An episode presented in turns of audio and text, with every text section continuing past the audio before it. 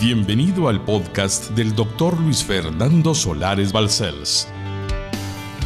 Es nuestro anhelo que su vida sea impactada y transformada a través del siguiente mensaje.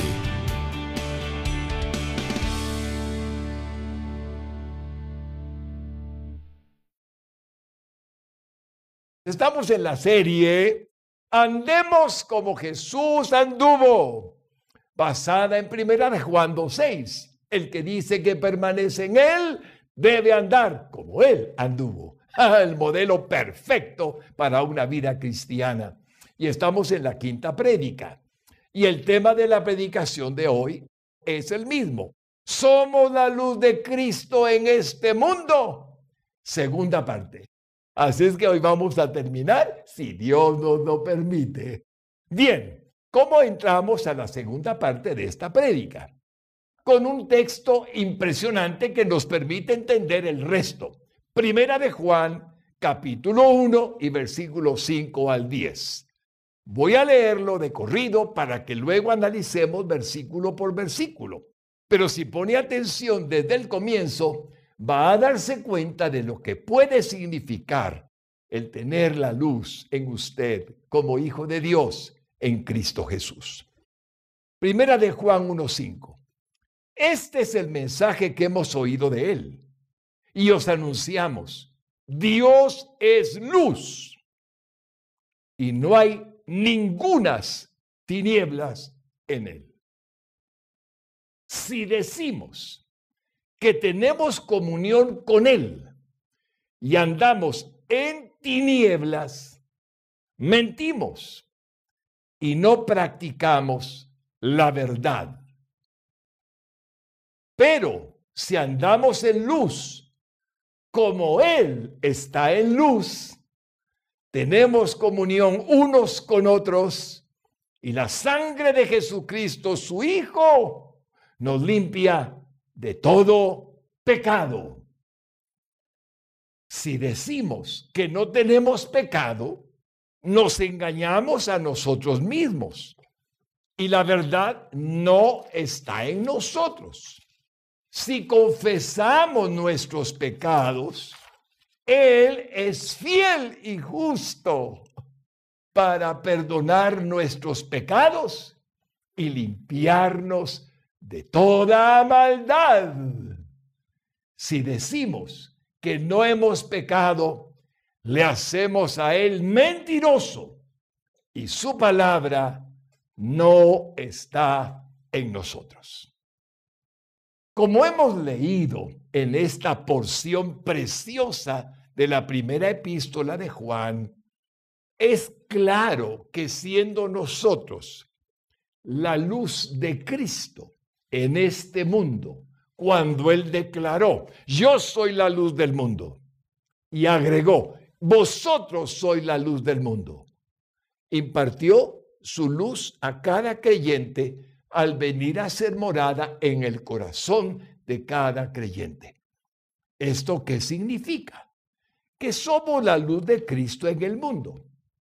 Ahora, cuando Él entra a un alma oscurecida por el pecado, como dijimos en la prédica anterior.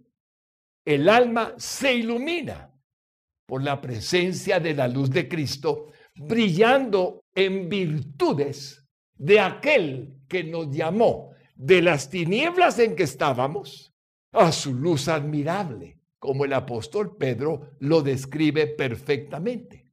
Y por lo tanto, al entrar esa luz, estamos seguros que ha perdonado la oscuridad del pecado, la ha limpiado y la luz ilumina nuestro entendimiento, ilumina nuestros pensamientos.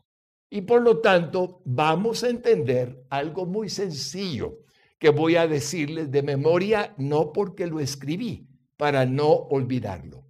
En primera de Pedro 4, 8, dice así, y sobre todo tener entre vosotros ferviente amor, porque el amor cubrirá multitud de pecados. Una de las características de un creyente que tiene la iluminación de Cristo en el corazón es que se llena de amor Y el amor hace que se cubra en alguien que amamos multitud de pecados. Es decir, perdonamos en el acto una ofensa, perdonamos en el acto algo incorrecto, perdonamos nosotros sin ofendernos, más que sintiendo que el Señor nos ha perdonado a nosotros antes de que nadie nos hubiese jamás considerado dignos de ser perdonados. Como nos damos cuenta, es linda el alma que ilumina con el amor de Cristo. El alma que ilumina un hogar lleno de la luz de Cristo.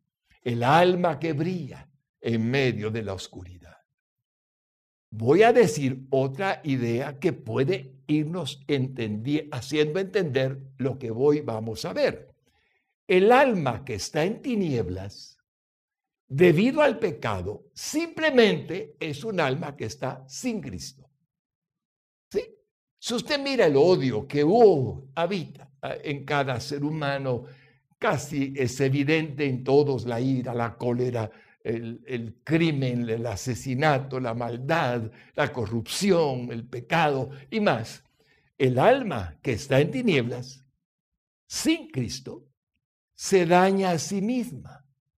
Se hace daño a sí misma porque su cuerpo se vuelve un instrumento de placer, pero a costa de su propia salud. Su mente se daña porque todo lo mira en perversión, todo lo mira sucio, todo lo mira falso. Y por supuesto su corazón se daña y mira a las demás personas haciéndole sentir que no son dignas del perdón que Dios mira que aún el que juzga así necesita urgentemente y no cree que puede ser perdonado por todo el mal que ha hecho. Hay gente que se autocondena. Yo no tengo nada de esperanza, soy aquí, soy allá. No es verdad. Cristo dice que esa oscuridad que tiene, esa amargura que tiene, ese resentimiento que tiene, Él, si usted se lo pide, lo puede limpiar y convertir la oscuridad de las tinieblas de un alma caída en la luz de Cristo al entrar dentro de usted, mi querido amigo. El amor es otra característica que emana del alma llena de luz, de la luz de Cristo. Es la mejor presentación del reino de Dios aquí en la tierra. La gente mira a una persona sin prejuicios, mira a una persona amorosa, mira a una persona íntegra, mira a una persona con cualidades. Y es evidente que no es una hipócrita, no está actuando, no está aprovechándose de nadie, es simplemente así. Entonces, el amor genuino que emana del alma llena de la luz de Cristo es la mejor presentación del reino de Dios aquí en la tierra. Voy a anticiparme a un texto que vamos a ver más adelante para que veamos cómo el respaldo escritural está en esta afirmación. Jesús dijo en Mateo 5:16, así alumbre vuestra luz delante de los hombres, para que vean vuestras buenas obras y glorifiquen a vuestro Padre que está en los cielos. Como ven, no es obra buena de nadie que no tenga Cristo. Es Cristo el que en nosotros permite las buenas obras para la gloria del Padre para la gloria de Cristo a través de su iglesia. Una vez que he dicho esto, ya entendemos que la introducción de Primera de Juan en el capítulo 1 y versículo 5 al 10 tiene un gran significado de importancia por lo que acabo de mencionar, tan bello y real. Vamos entonces con el contenido que mencionamos y leímos del texto sagrado a conectarnos con la parte final de lo que vimos en el desarrollo de la prédica hasta donde nos quedamos. Y la intención es ampliar la comprensión del significado que tiene para nosotros los cristianos nacidos de nuevo el que nosotros seamos la luz de Cristo en este mundo. Por consiguiente, vamos a ir mirando versículo por versículo de Primera de Juan capítulo 1 y vamos al versículo 5. ¿Listos? Este es el mensaje que hemos oído de él y os anunciamos. Dios es luz y no hay ningunas tinieblas en él. Lo que Juan y los demás apóstoles habían oído de nuestro Señor Jesucristo es lo que nos está transmitiendo Juan. El griego dice literalmente, la noticia que hemos oído de parte de él es la que les estamos comunicando. Fue Jesús quien le dijo a Juan, digan esto. El que le dijo a Pedro, digan esto. El que le dijo a Felipe y a los demás, digan esto. Él lo enseñó. Dios es luz. Hmm. Esta descripción de Dios enfatiza su luminosidad y pureza excelsas e inigualables. Solo Él es Dios. Partiendo de esta definición de Dios como luz, que el apóstol Juan nos transmite como noticia de parte del Señor Jesucristo, nos lleva a concluir que no hay ninguna tiniebla en Él. Dice el texto en plural, ningunas tinieblas. Eso hace alusión a que no existe ninguna tiniebla externa de ninguna índole de Satanás ni de ninguna clase que pueda contaminarlo. Muy por el contrario, su luz hace que retrocedan las tinieblas, hace que el enemigo huya, porque la luz quita la oscuridad. No hay ningunas tinieblas en él. Pero el autor sagrado, el Espíritu Santo que está inspirando a Juan, va a sacar una consecuencia lógica de la mayor importancia práctica de este mensaje. Jesucristo es Dios. Aleluya. Y por lo tanto, también la luz que vino a este mundo es la misma luz de Dios en el mundo, en un cuerpo de hombre. Jesucristo, nuestro Señor. Y nos hizo Jesucristo participantes de su luz cuando entró a nuestro corazón al confesarle como nuestro único y suficiente Salvador. Nacimos de nuevo Dice Juan 8:12, hablando Jesucristo. Otra vez Jesús les habló diciendo, yo soy la luz del mundo. El que me sigue no andará en tinieblas, sino que tendrá la luz de la vida. Soy la vida que imparte el mismo Dios. Y la luz, Fos, la luz del Espíritu que está en nosotros. Es obvio, hermanos lindos, la importancia de lo que Jesucristo dijo en Juan 8:12. Es por lo tanto el resultado de esta realidad espiritual que al tener comunión con Dios mediante Jesucristo, que son luz, nosotros recibamos de su luz andando en verdad y en santidad. Hermanos lindos, Él es santo y está en nosotros. Él hizo morada en nosotros. Él vive en nosotros. Y por lo tanto, lo menos que podemos comprender y hacer es tratar de vivir una vida como el Espíritu mismo nos está guiando a que tratemos de vivirla. En primera de Juan 1.6 continúa.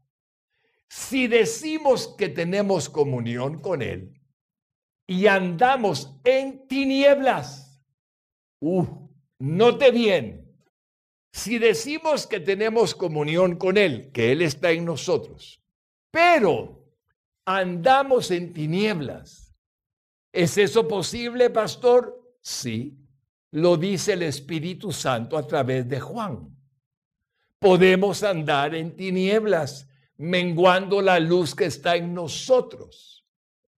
Ya expliqué que el pábilo que humea porque le hemos extinguido la flama de la luz que tenía aquella bendita presencia del Dios morador Espíritu Santo, aunque le estemos contristando y aunque la apaguemos, mantiene el pabilo que humea. No voy a repetir eso, está en el mensaje anterior.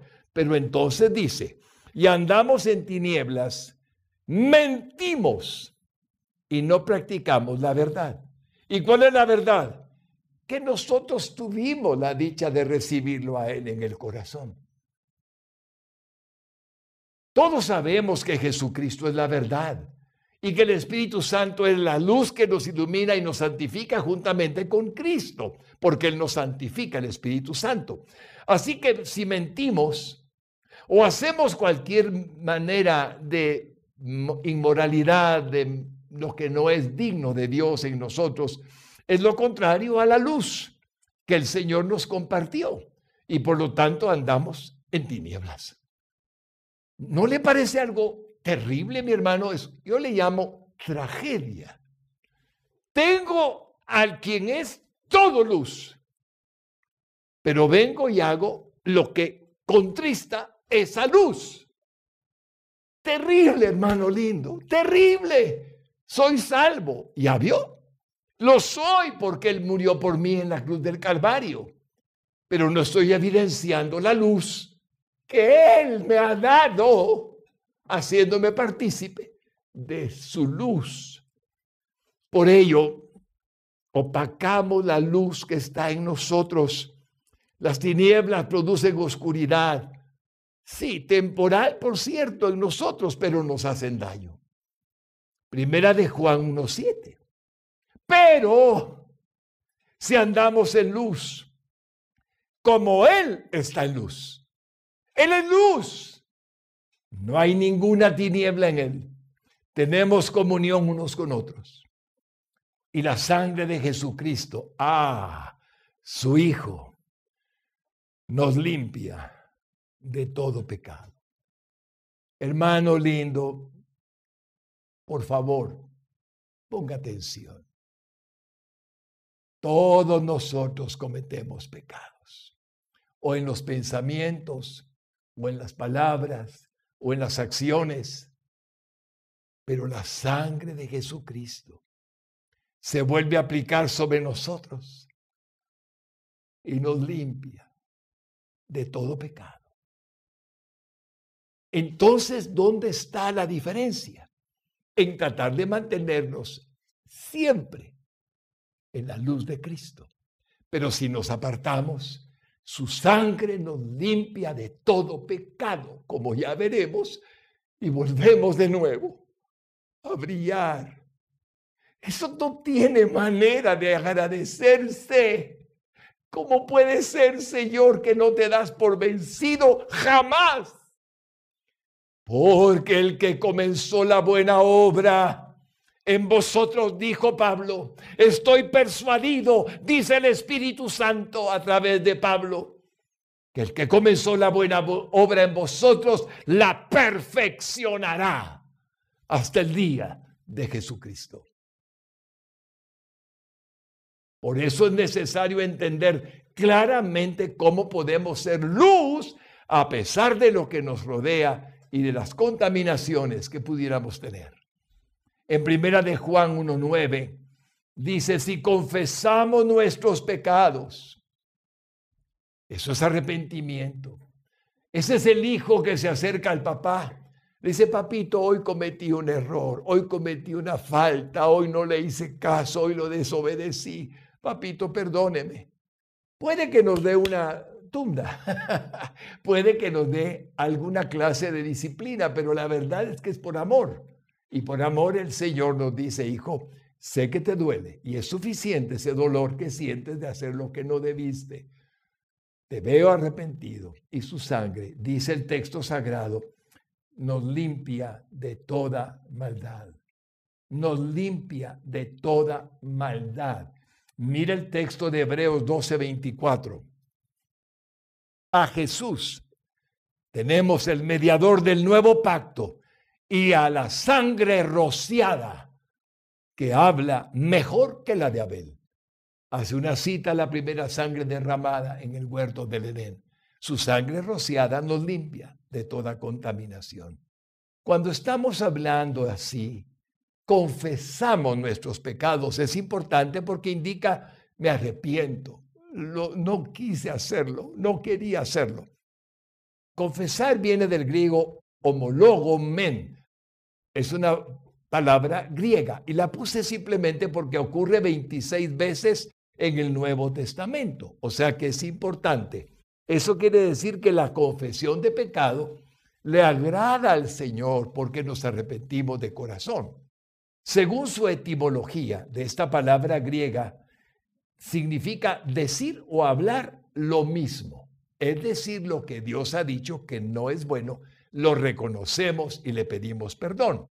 Por lo que se trata de confesarle a Dios el pecado que hayamos cometido con sinceridad de corazón, pues confesar significa decir acerca del pecado lo mismo que Dios dice, esperando su misericordia para que la sangre de Jesucristo nos limpie de toda iniquidad para que su luz en nosotros vuelva a la intensidad que tuvo antes de pecar. Esto es importante. Por eso las palabras que resaltan en este versículo son perdonarnos y limpiarnos. ¿Sí? Se fijó, ¿verdad? Si confesamos nuestros pecados, Él es fiel y para perdonar nuestros pecados y limpiarnos de toda maldad. Ok, entonces las palabras que resaltan este versículo son perdonarnos y limpiarnos. El perdón tiene que ver con una deuda que Él remite. Es decir, la deuda está pagada en la cruz del Calvario y el limpiar con una mancha que Él elimina. Lo vimos en Primera de Pedro, capítulo 1 y versículo 2. Exactamente, rociados con su sangre, lo mismo que en Hebreos 12, 24. Esto es algo, mis hermanos lindos, de mucha gratitud, porque todos nosotros tenemos una lucha continua pero el Señor nos eligió para ser sus hijos y para que emanara de nosotros su gracia de amor. Y si nos damos cuenta, la luz que Él depositó en nosotros por su Espíritu, nos vuelve a iluminar nuevamente en su intensidad completa, según nos comportamos. Aleluya, hermanos lindos, aleluya. Él restaura al caído, Él levanta al caído para gloria de su nombre. Y en primera de Juan 1.10 termina el apóstol Juan, incluyéndose el mismo, el santo evangelio de Juan, donde Juan, el apóstol del amor, se incluye. Si decimos que no hemos pecado, le hacemos a Él mentiroso y su palabra no está en nosotros. Qué impresionante ha sido siempre para mí el darme cuenta que el mismo Juan podía incluirse sabiendo que contaba con la gracia de la sangre derramada en la cruz y la aspersión de la misma sobre su propio ser. Como se nos está diciendo, todos somos pecadores, pero perdonados. Cristo está en nosotros. Su luz nos hizo participantes de Él. Sus tinieblas que había en nuestra alma desaparecieron, aunque pueden volver a entrar, como ya veremos en breve. El único que nunca cometió pecado ninguno es nuestro Señor Jesucristo. Y se nos insta a andar como Él anduvo, aunque no logremos evitar realizar los pecados que aún hacemos o que podamos cometer. En primera de Pedro 2, 21 al 22 textualmente dice, pues para esto fuisteis llamados, porque también Cristo padeció por nosotros, dejándonos ejemplo para que sigáis sus pisadas, el cual no hizo pecado, ni se halló engaño en su boca.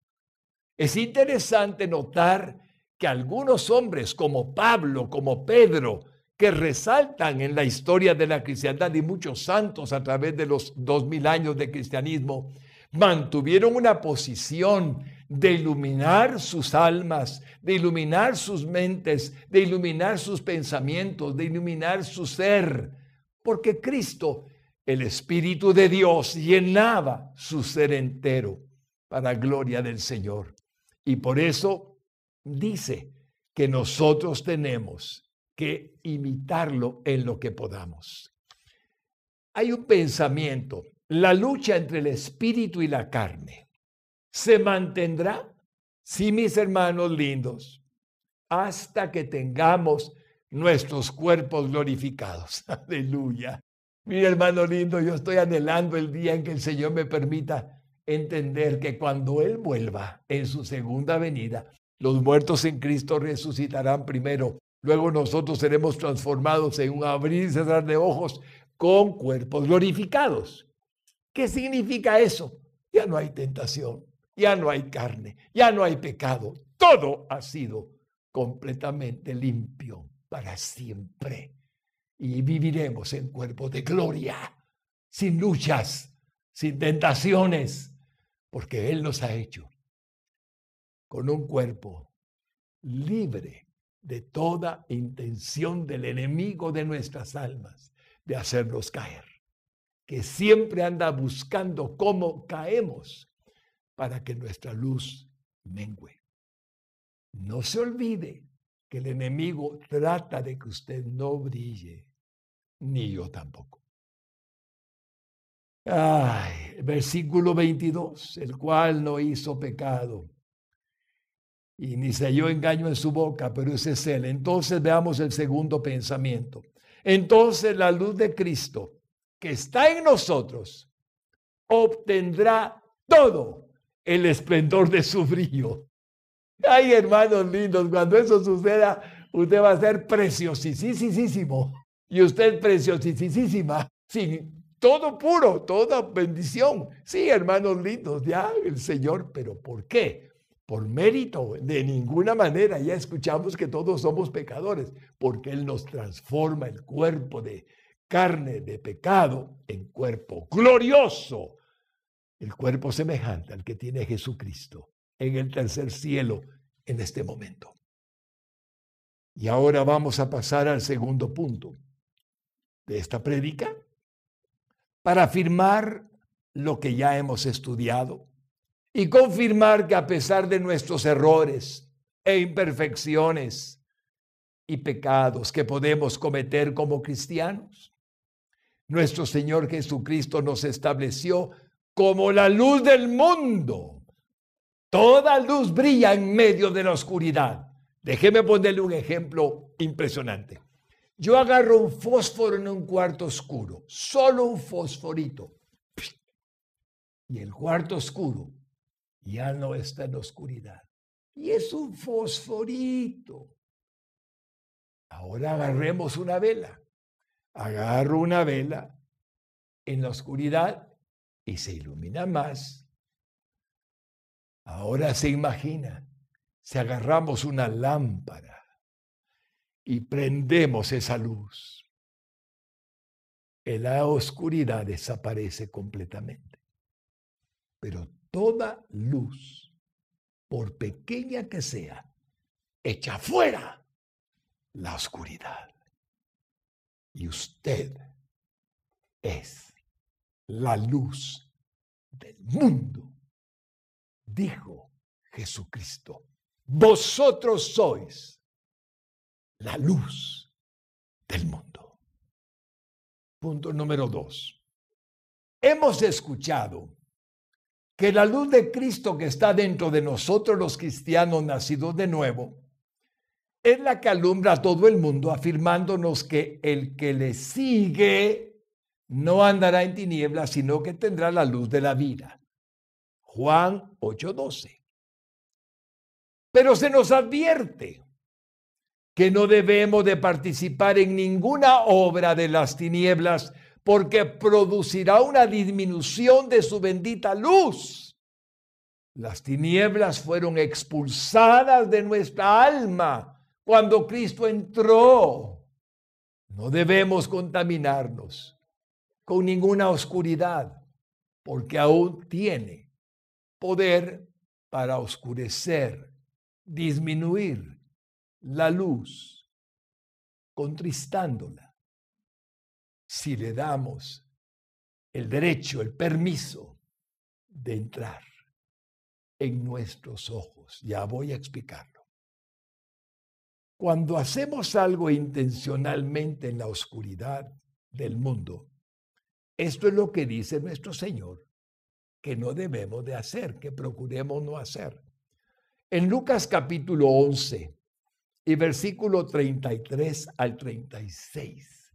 Voy a ir viendo versículo por versículo con ustedes y vamos a oír a Jesús aquí en el corazón. Ponga atención, hermano lindo, porque la anhela su luz, la luz de Él en usted.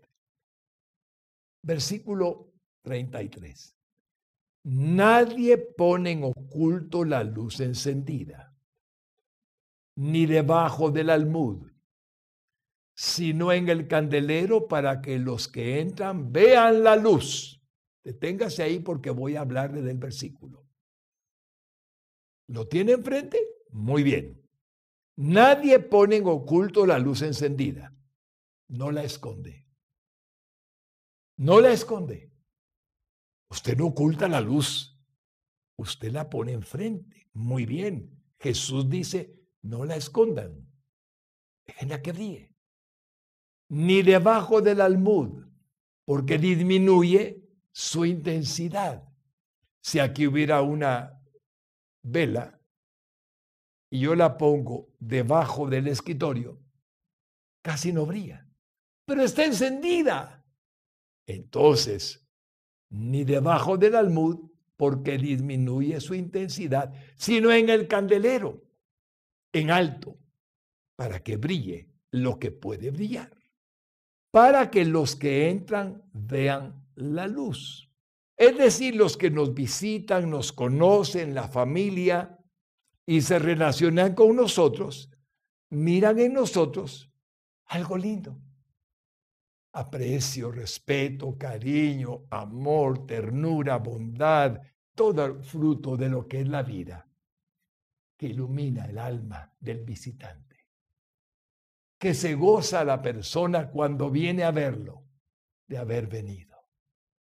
Es precioso tener amigos así, hermanos así. Y no hermanos que están llenos de problemas y no se dan cuenta que han contristado al Señor porque han hecho algo incorrecto, porque pelearon con la esposa, porque maldijeron, porque gritaron.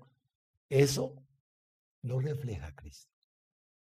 Refleja la carne. ¿Qué somos? Sin Cristo.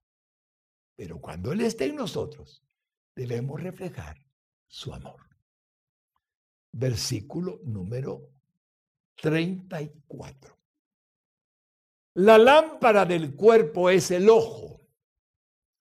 Cuando tu ojo es bueno, también todo tu cuerpo está lleno de luz. Pero cuando tu ojo es maligno, también tu cuerpo está en tinieblas. Va a mantener ese versículo atentamente a entenderlo. Jesucristo está hablándonos. La lámpara del cuerpo es el ojo. Cuando tu ojo es bueno, también todo tu cuerpo está lleno de luz. A ver, a ver. Él está diciendo algo que es tesoro doctrinal.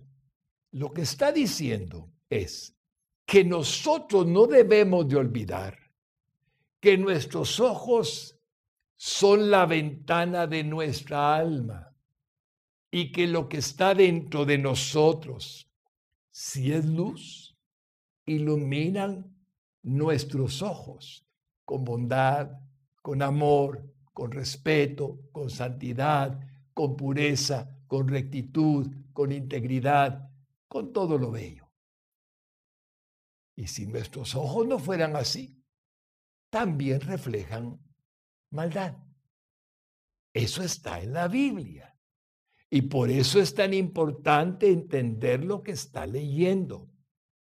Porque si su lámpara del cuerpo es el ojo, cuando el ojo es bueno, es porque está bien lleno de luz de Cristo en usted también todo su cuerpo está lleno de luz. Pero vamos a terminar.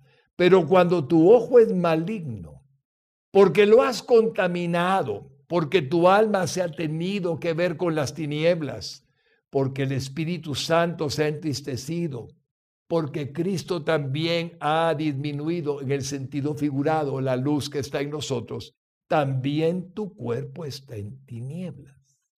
Ahora, esto vamos a verlo mejor. Si me permiten, vamos a ir primero al texto clásico de la versión 60, Mateo 6, 22. ¿Qué dice Mateo 6, 22? Hablando Jesús. La lámpara del cuerpo, lámpara es que brilla, ¿verdad, hermanito lindo? Es el ojo. Así que si tu ojo es bueno, si has dejado que entre bueno, bello, puro, hermoso, santo, todo lo que sea digno de Dios, todo tu cuerpo estará lleno de luz. Porque Cristo está en toda su luz. Porque el Espíritu Santo llena todo nuestro ser. Y andamos en su presencia interior, hablando, haciendo lo que Él nos pide que hagamos, que siempre será bueno. Ahora, si usted me permite, le voy a mostrar en la traducción en lenguaje actual el mismo versículo de Mateo 6:22 para que veamos si es cierto o no que sus ojos son la ventana de su alma. Dice, los ojos son el reflejo de tu carácter. Así que tu bondad o tu maldad se refleja en tu mirada. ¿Qué forma de traducirlo? No queda lugar a dudas. Hermanos lindos, hay ojos que dan deseos de darle gracias a Dios. Cuando usted se mira en el espejo, aquí viene un reto para usted. Y ha hecho lo justo, lo recto, lo honesto, lo bello, lo puro, lo santo, lo, lo alabado, adorado, ha leído su palabra, está bendecido, ha bendecido, ha amado. Y se mira en el espejo. Ah, ¿Qué mira? Gozo, paz, alegría, bondad, benignidad, fraternidad más. Pero cuando usted se enoja, vaya a verse al espejo. ¡Qué feo! Y es el mismo. ¿Qué sucedió? Que usted mismo mira lo que está en el corazón en el momento en que hizo lo que no es bueno. Hermano lindo, la lámpara del cuerpo es el ojo. Quiero que vean la palabra de Dios para todos en la misma cita. Mateo 6, 22. ¿Sí? Veámoslo en esta versión. Pero si tus ojos ven mal, malignidad, perversión, maldad, no seguiré. Si tus ojos ven mal, entonces todo tu cuerpo estará lleno de oscuridad. Ya le puse el ejemplo al espejo. Es cierto. Le ha pasado. Si la única luz que tienes es la oscuridad, qué horrible oscuridad tendrás. Jesucristo en esta versión lo está diciendo. No me gusta verme en el espejo cuando me siento mal. Me veo horrible a mí mismo. ¿Cómo me ven los demás? Igual. Pero me encanta verme en el espejo cuando no, no por vanidad, cuando me siento feliz. ¿Por qué? Porque sé que Dios se agrada de lo que estoy haciendo. Este es un mensaje muy importante para nuestra vida. No esperemos andar en santidad mirando lo que es horrible. No esperemos andar con luz, iluminando nuestro entendimiento, alma, espíritu y todo nuestro ser, comparándolo con los ojos, donde está nuestra ventana del alma. Si estamos mirando pecado, maldad, lujuria, traición, violencia, crimen, asesinato, perversión, todo eso que puede reducirse a una expresión que hizo el presidente de una compañía terrible, donde está la máxima producción de pornografía del mundo. ¿Sabe qué le dijo a un hombre que pudo comprender la intención? Yo quiero que los cristianos caigan. Ese es el resumen de lo que dijo. Y el diablo está detrás de esa intención. Que los cristianos menguen la luz de Cristo que es santo en nuestro corazón. No podemos creer que es inocente ver lo que no debemos. Nos hace menguar en nuestra luz. Versículo 36. Así que, si todo tu cuerpo está lleno de luz, dice Jesucristo, no teniendo parte alguna de tinieblas, parte alguna en ninguna tinieblas intencionalmente buscada, será todo luminoso, todo tu ser, como cuando una lámpara te alumbra con su resplandor. Ahí tiene las palabras de Cristo. Cristo llenándonos de santidad, llenándonos de pureza. Ahí es cuando estamos en la plenitud del potencial que Dios nos dio para ser la luz de este mundo a través de la luz de Cristo que está en nosotros. Así los cristianos verdaderos Estamos advertidos de no permitir que la luz de Cristo que está en nosotros mengüe. La contaminación con el pecado del mundo disminuye la intensidad de la luz de Cristo que está en nosotros, haciéndonos ineficaces para el cometido por el que hemos sido escogidos por Dios. Dios nos eligió para brillar, para mostrar su luz, su reino de Dios, su justicia el reino de los cielos en la faz de la tierra. No nos eligió para andar semi iluminados, medio iluminados y mucho menos apagados. Jesús nos advierte en Marcos 4, 21 al 23 algo muy importante. Versículo 21 también les dijo, ¿acaso se trae la luz para ponerla debajo del almud o debajo de la cama? ¿No es para ponerla en el candelero? Permítame interpretarlo. Si no va a alumbrar la luz, porque la vamos a poner debajo de la cama o debajo de algún mueble, ¿para qué sirve? ¿Sí? ¿Para qué?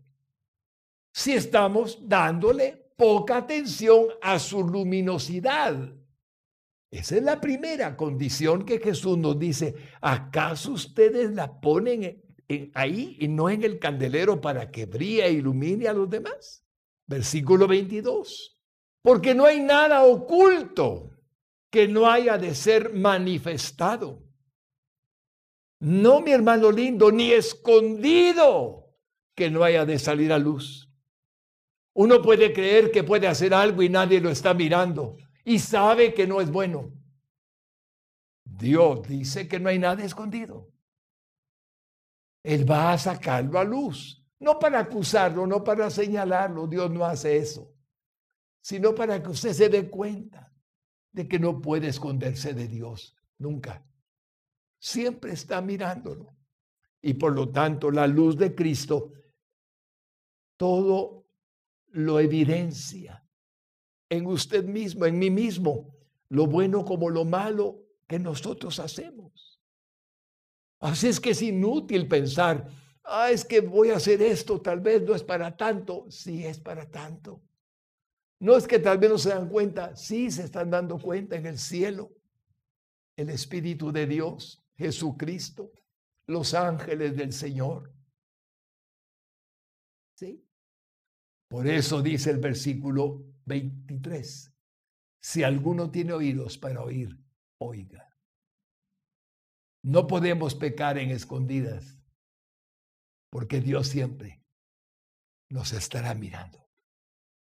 Es mejor pedirle al Señor perdón y no hacer lo malo, creyendo que no tiene importancia, porque la tiene. Hermanos lindos, vamos a entrar al punto número tres. Jesucristo nos estableció como la luz del mundo antes de ascender a su trono de gloria. Su luz es la que alumbra a los hombres por medio de nosotros que somos su cuerpo en este mundo. Nuestra responsabilidad es demasiado grande como para permitirnos atenuarla, opacarla. Él no tiene un plan B, ni a otra iglesia que él estableció en la tierra, sino solo a nosotros y a su santo evangelio. Jesucristo dijo, para gloria de su nombre. Mateo 5, 14 al 16. Vosotros sois la luz del mundo. Una ciudad asentada sobre un monte no se puede esconder. Háganla notoria, que alumbre su luz a los hombres. Es el significado espiritual. Versículo 15, ni se enciende una luz y se pone debajo de un almud, sino sobre el candelero y alumbra a todos los que están en casa. Ahí comienza mi hermano lindo en su casa, mi hermana linda. Ahí comienza su luz a brillar con su esposa, a brillar con sus papitos, a brillar con sus hermanos, a brillar con sus hijos, a brillar con los que ama. En casa alumbre vuestra luz primero, y esa luz que está en casa en la que saldrá afuera no es candil de la calle y oscuridad en su casa. No, ese es un dicho del mundo. Es luz en su casa y luz en las tinieblas de afuera. Bendito sea su santo nombre. Versículo 16. Así alumbre vuestra luz delante de los hombres, para que vean vuestras buenas obras y glorifiquen a vuestro Padre que está en los cielos, hasta que todos los que nos rodean se den cuenta, hasta que la gente diga, ese que va en ese carro me dio vía, me, dio el espacio para meterme, no, no podía pasar y alguien frenó y pude pasar. Al ahí venía alguien rápido y frenó porque me vio que yo andaba caminando y se detuvo para que yo no fuera atropellado. Oh Dios, ¿qué está pasando? Alguien me recogió cuando me caí, me ayudó y me levantó porque estoy ya grande y por eso me vino en mi auxilio. Oh Dios, aquel que dijo, mire, botó algo, mire, dejó tirado esto, esto es suyo. Hermanos lindos, luz luz en un mundo donde no existe tanta amabilidad, cordialidad, fraternidad, bendición. Pero el Cristo de la gloria es así. Bendito sea su nombre. Él es amoroso, Él es atento, Él es cuidadoso, Él es bondadoso, Él es puro, Él es Dios. Pero nosotros tenemos su luz, lo tenemos a Él dentro de nosotros. Debemos de brillar intensamente con su luz, evitando cualquier cosa que nos impida alumbrar este mundo.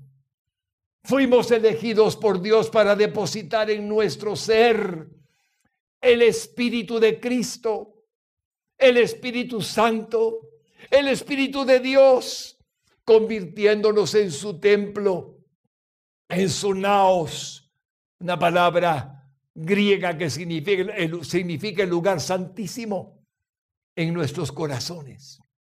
Solo Jesucristo es la esperanza de la humanidad. Y Él personalmente no regresará a la tierra, sino hasta que vuelva en su segunda venida para juzgar a los pecadores de este mundo. Ya no habrá oportunidad, el juicio viene sobre la tierra, la gran tribulación viene sobre la tierra, pero nosotros tenemos la luz para alumbrar, para predicar, para enseñar, para mostrar las virtudes suyas de aquel que nos llamó, segunda vez que lo digo, de las tinieblas donde estábamos, a su luz admirable. Alabado sea su nombre. Su luz es única.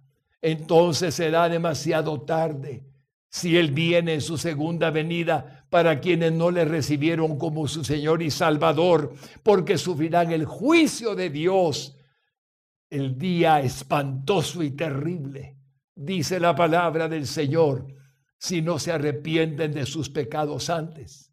Y si mueren sin Cristo, la condenación, hermanos lindos, es la que los espera, les espera. Por eso, su luz de Cristo es la única luz que conocerán a través de usted. No hay otra luz que ellos puedan ver en actitud, en santidad, en corrección, en pureza en bondad, en integridad, en toda virtud digna, moralidad, todo lo que es justo, recto, honesto, puro, digno, veraz, es lo que nos toca hacer en el nombre de Jesús. Su luz es la única que conocerán a través de usted. No verán a otro Jesús, sino a la luz de Jesús en nosotros, cristianos nacidos de nuevo sobre este mundo. Él está en usted. Y si lo ven caminar sobre este mundo como Él nos enseñó, creerán en Él por medio suyo. No menosprecie su testimonio no diga mentira de ninguna naturaleza. No mintamos. Nunca hagamos mal, sabiendo perfectamente porque tenemos a Cristo que lo que está queriendo hacer nuestra carne, nuestros instintos, nuestra perversión, que aún puede reaccionar al impulso, a la excitación externa, pueda convertirse en algo que haga daño al nombre para que no crean en Él, a pesar de que Él es la única esperanza de la humanidad, de todo el mundo, sin excepción. Por eso, por eso, debemos de andar como Él anduvo. Esta serie en este año fue significativa cuando Él en mi corazón me la dio. Que traten de mostrar las virtudes de todo lo que significó para ustedes el nacer de nuevo al tener su alma limpia con la luz que ilumina a los demás, que es la luz de Cristo, no es de nosotros es Cristo en nosotros. Por lo tanto, hermanos lindos, esta serie está procurando que en Primera de Juan 2.6 se haga realidad en nosotros, con dificultad probablemente, pero se puede. El que dice que permanece en él debe andar como él anduvo. Oh, hermanos lindos, ahí vamos algunos van tropezando, pero van caminando. Algunos van avanzando y van adelante y otros van atrás, pero van caminando. A nadie se deja atrás porque Dios va impulsando al hombre y a la mujer que en él han puesto su confianza hasta que llegue el momento en que nos vayamos de este mundo. Ya no hay nada que hacer. Todo terminó. Él nos llama a la recompensa que tiene preparada para todos los que en Él hemos puesto nuestra confianza. No dejemos de hacer lo bueno. No esperemos nada a cambio. No espere que el bien que hace se lo vuelvan a hacer a usted. Esto no es hacer bien por bien. Haga bien, simplemente haga bien. Y Dios le recompensará. No espere nada. Dios nunca deja nada sin recompensa. Él sí sabe su llanto, su dolor, su oración, su rechazo, eh, su denigración, su ah, acción de otros en contra, y todo eso lo conoce. Pero hay recompensa digna, porque viene de Dios. Él nunca dejará a aquel que le ha servido sin darle la recompensa. Padre bueno, quiero darte gracias con toda mi alma, porque hemos llegado al final de la predicación. Somos la luz de Cristo en este mundo.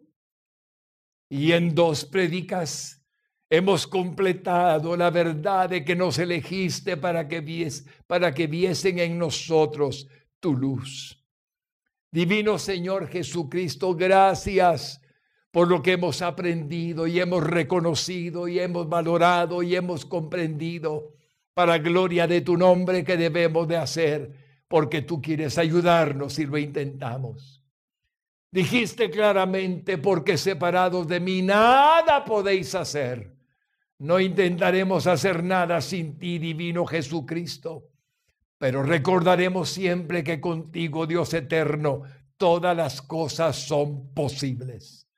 Y reconociendo esa verdad, vamos anunciando el Evangelio. Vamos proclamando tu palabra, no solo en palabras, sino en verdad, con hechos, con realidades, con verdades que nos hacen procurar el bien para los demás comenzando por nuestro propio bien y el de nuestra familia, para gloria de tu nombre. Y si algún hombre no entiende aún que no puede dar luz, porque su alma está en oscuridad, en pecado, así estábamos todos, mi querido amigo. Si usted está mirando esta predicación, ¿sabe por qué es? Porque Dios quiso que la viera los cristianos no somos perfectos, somos imperfectos, somos pecadores, pero no aborrecemos el pecado, no nos gusta, nos duele, porque Dios nos ha dado el perdón y la salvación y la vida eterna y nos ha purificado, nos ha limpiado por la sangre de Jesucristo. Si alguien quisiera tener su alma limpia, su mente limpia de tanta inmundicia que acumulamos los que no somos cristianos. Haga esta oración conmigo. Jesús, estoy oyendo palabras lindas que tu palabra dijo en tu sagrada escritura.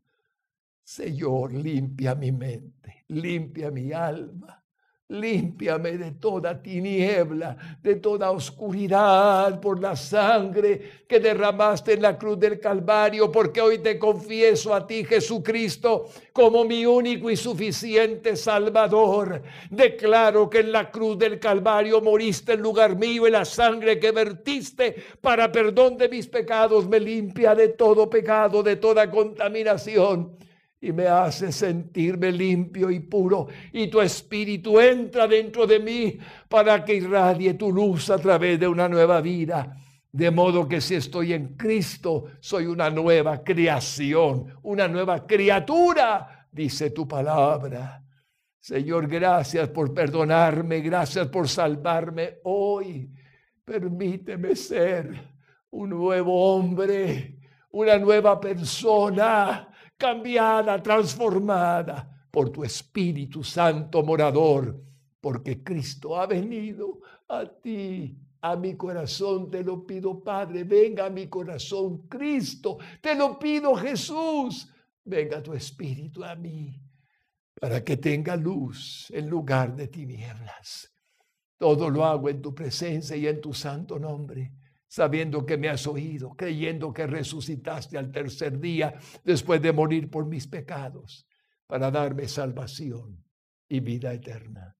Hoy la recibo agradecido con toda mi alma en tu santa presencia, divino Jesús.